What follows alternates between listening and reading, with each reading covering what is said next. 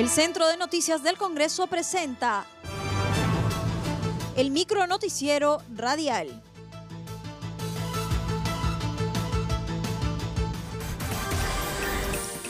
¿Cómo están? Los saluda Claudia Chiró, que hoy es miércoles 17 de junio y estas son las principales noticias del Congreso de la República.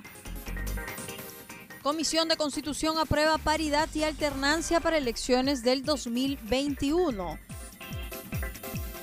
Por mayoría, la Comisión de Constitución y Reglamento aprobó el texto sustitutorio del dictamen que reúne 10 proyectos de ley de diferentes bancadas, mediante el cual se incorporan los criterios de paridad y alternancia de género en las listas de candidatos. Para ese efecto, se modifica la ley orgánica de elecciones, las leyes de elecciones regionales y municipales, así como la ley de organizaciones políticas. Cheja de Moya dijo que a través de las modificaciones legales que se proponen en el dictamen se adelanta la vigencia de la paridad y la alternancia y se prevé su aplicación a partir de las elecciones generales del 2021.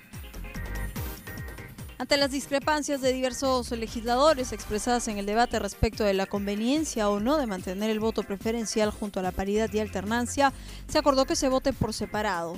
En ese sentido, por mayoría, se aprobó que se mantenga el voto preferencial para las elecciones generales del 2021. Presidente de la Comisión de Fiscalización, Edgar Alarcón, reconoció que el show mediático del señor Cisneros era parte del riesgo que se tomaba si la sesión era pública. Es una de las consecuencias que se tiene por hacer este tipo de, eh, digamos, de sesiones de carácter abierto o público, porque sabíamos nosotros del perfil personal que tiene el señor Cisneros y que iba a aprovechar las cámaras para, para tratar de demostrar y hacer su show, como se dice, ¿no?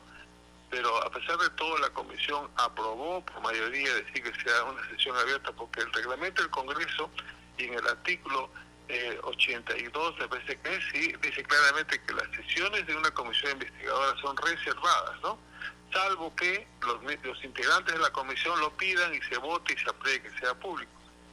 Entonces ahí también hay, que tener en cuenta que eh, muchos congresistas no han hecho incluso gestión pública, están entrando pues a, esta nueva forma de trabajar, de, de hora de investigar, fiscalizar, y yo estoy seguro que en las siguientes sesiones con los nuevos invitados vamos a, pulir todo de repente la, las debilidades que hemos mostrado en, en esta primera sesión. En comisión de trabajo, ministra de Producción indicó que el sector manufactura se reactivará al 100% en los próximos días. La ministra de Producción, Rocío Barrios Alvarado, informó sobre las medidas para mitigar el impacto negativo producto del COVID-19 y el programa Reactiva Perú.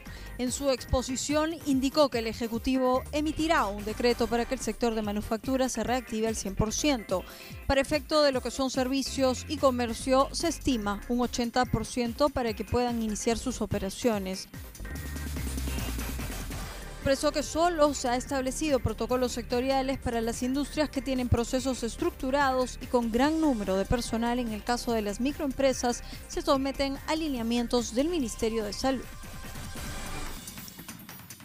Esta semana nosotros estamos con razón al decreto supremo que, que, está mañana a discutirse en Consejo de Ministros y en la resolución ministerial que corresponde, estaríamos pasando ya a la apertura del 100% de todo lo que es la manufactura y para efectos de lo que son servicios y comercio, al 80% de los CIUs y de las actividades económicas que ya podrían estar en autorización para poder iniciar sus operaciones.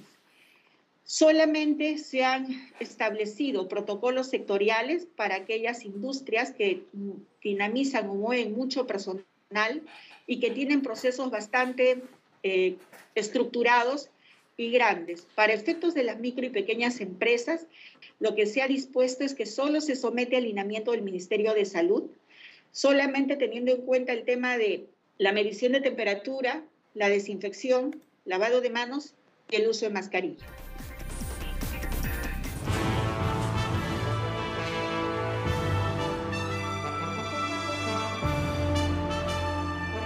Hasta aquí el micro noticiero radial del Centro de Noticias del Congreso, una producción de la Oficina de Comunicaciones.